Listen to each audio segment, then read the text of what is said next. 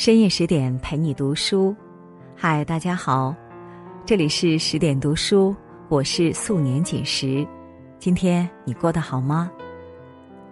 在今天的节目中呢，我们一起来聊一聊巴黎圣母院。这三个爱情真相，越早知道越好。听完之后，请别忘了在文末点一个再看。下面我们一起来听。一八三一年，巴黎圣母院一经出版，就引起了不小的轰动。一百多年过去了，在从来不缺名著与大师的文坛上，这本书仍稳坐浪漫主义小说的第一把交椅。它的作者维克多·雨果，也始终被尊为法兰西的莎士比亚。这部描绘十五世纪法国社会的小说。用几百个人物和场景，一比一复制出了现实生活。雨果用女孩艾斯梅拉达的三段感情，拼凑出一块魔镜，折射出人性里的卑微、自私与贪婪。艾斯梅拉达因其轻视的美貌，赢得无数人的爱慕，但恰恰是这些爱慕者亲手将她送上了绞刑架。鲁迅先生曾说：“悲剧是将有价值的东西毁灭给人看。”同样，作为悲剧的巴黎圣母院，刺破了爱情最绚丽的泡沫，让世人明白：别高估爱情，它真的很难与复杂的人性抗衡。小说一开篇，雨果用热闹非凡的显圣节，将读者的目光。引向了河滩广场的篝火晚会，在阵阵叫好声中，火光掩映下，一个妙龄少女踩着鼓点儿翩翩起舞。她叫艾斯梅拉达，一位吉普赛女郎，以卖舞为生。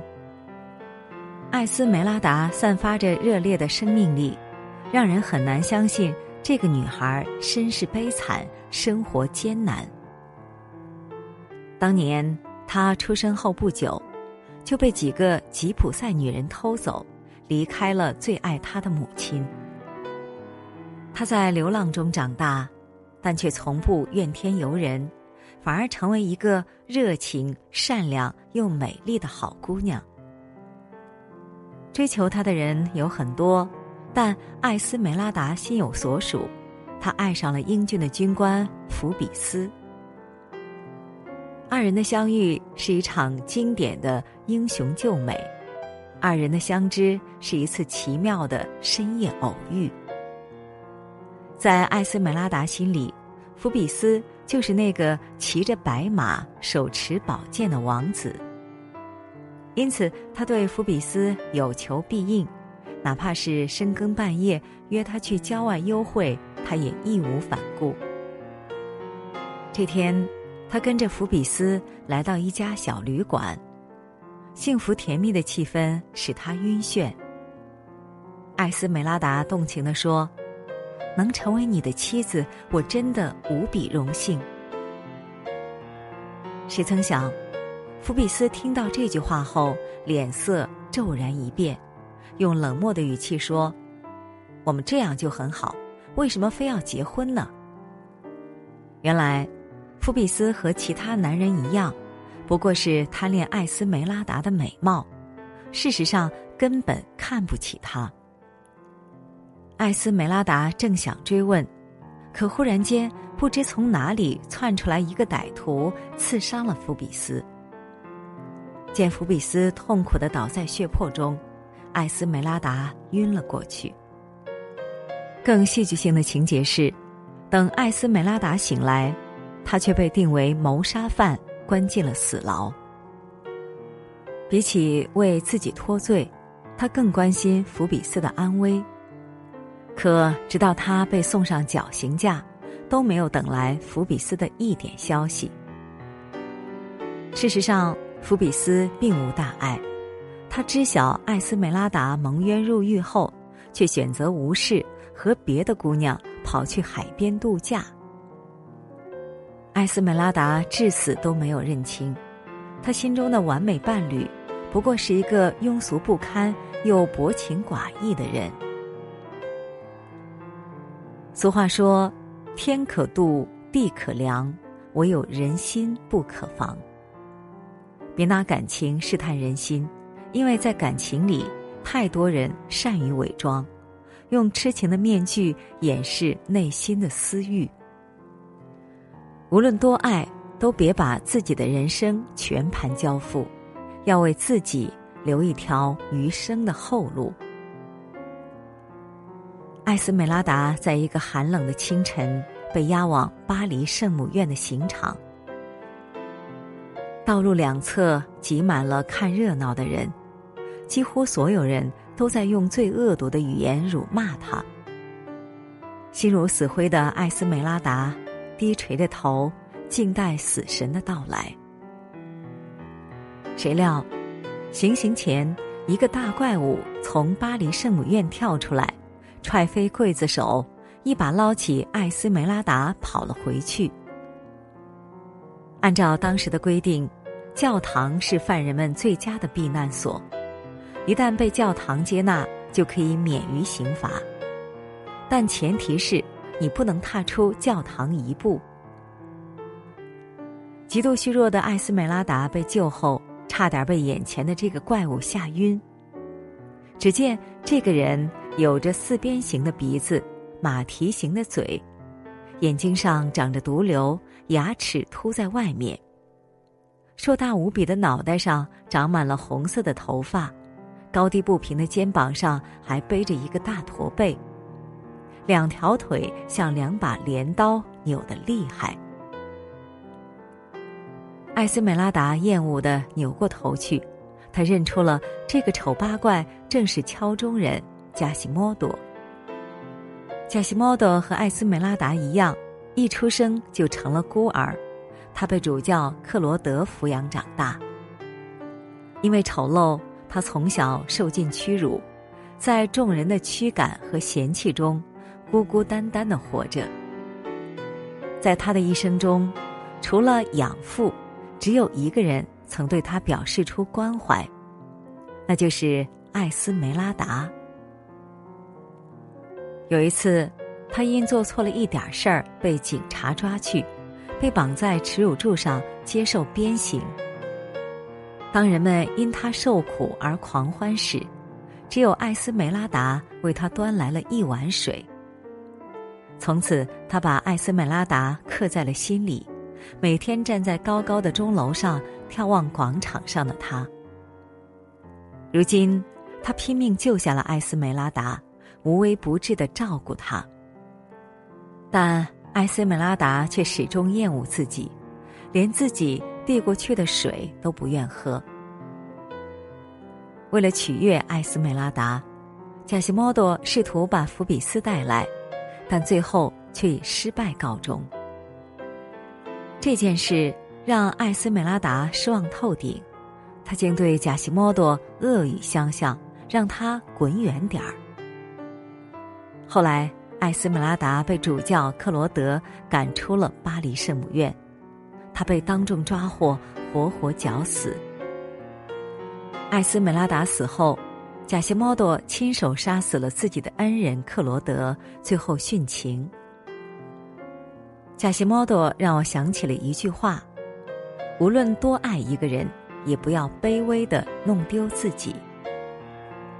爱情里，你越是卑微，越是增加了对方不珍惜自己的概率。爱不应摧毁人生，爱的本质是治愈，应给人向上的力量。但只有做好自己，爱才可能在我们身上散发出光芒。艾斯梅拉达的一生一直被厄运笼罩，而这厄运的源头，也正是巴黎圣母院的主教大人，也就是贾西莫多的养父克洛德。克洛德出身于中产阶级，从小便立志成为一名优秀的神父。他对待学业格外勤奋，对待生活一丝不苟。十八岁时已是远近闻名的学者。如今，克洛德已然是一位不苟言笑的主教大人，受人尊敬，被视为灵魂的掌管者。但这一切都是假象。事实上，克洛德早就受够了枯燥乏味的生活，长期禁欲让他变得越来越偏执和邪恶。尤其是遇见了艾斯梅拉达以后，他内心的欲火被点燃，他发疯一样的想得到她，但碍于身份，又只能强压这份疯狂。渐渐的，他对艾斯梅拉达的暗恋变成了得不到就摧毁的邪念。他先是尾随艾斯梅拉达和福比斯约会，刺伤福比斯后嫁祸给艾斯梅拉达。后来又跑到监狱里，逼艾斯梅拉达跟自己私奔。被拒绝后，他给法官施压，要求立刻判艾斯梅拉达死刑。克洛德本想用死亡威胁艾斯梅拉达，但让他意外的是，艾斯梅拉达竟为了守住她纯洁的爱情，死都不怕。一时间，愤怒、嫉妒和悲痛。几乎让克罗德窒息。他既不想亲眼看到艾斯梅拉达被绞死，又不想救下这个令他痛苦的女孩。他去郊外待了几天，回来后竟发现养子贾西莫多救了艾斯梅拉达。一天晚上，他支走了贾西莫多，潜入了艾斯梅拉达的卧室。他跪在床前，热烈的诉说着他的爱。他说：“如果你愿意，我可以不当主教，带你去世界上的任何一个地方。”可随后他又被对方的一声冷笑和几句嘲讽彻底激怒。他抓着艾斯梅拉达的头发，将他拖到了河滩广场，并恶狠狠地说：“除了我，谁也别想得到你。”就这样，艾斯梅拉达。贾西莫多、克洛德走向了他们的宿命。他们在同一天死去，因为爱，也因为恨。这些爱恨被克洛德的极度自私无限放大，最终成为一团烈火，将一切烧成灰烬。生活中，克洛德这样的人并不少见，他们嘴里说着爱。心里却只想着自己。一旦心愿得不到满足，便瞬间换成魔鬼的面孔。爱情里，远离克洛德这样的人，才是对自己的保护。小说《巴黎圣母院》并非一个纯粹的爱情故事，它更像是一幅对现实世界的手绘，画出了人们千奇百怪的内心。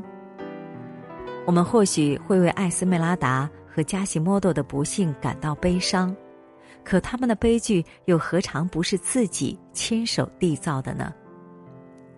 而克洛德作为悲剧的源头，其实展现出的价值是引发我们对人性的探讨。正如雨果所言，在上帝创造的万物中，放出最大光明的是人心，不幸的是。制造最深黑暗的也是人心。想要幸福，就别把爱情当作唯一筹码，更不能迷失自我，被利己之心吞噬。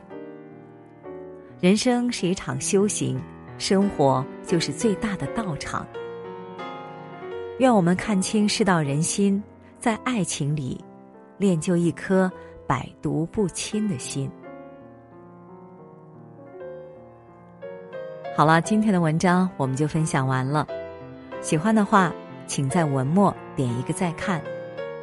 更多美文，请继续关注十点读书，也欢迎把我们推荐给你的朋友和家人，让我们在阅读里成为更好的自己。我是素年锦时，在仙鹤居住的地方河南鹤壁，祝你晚安，做个好梦。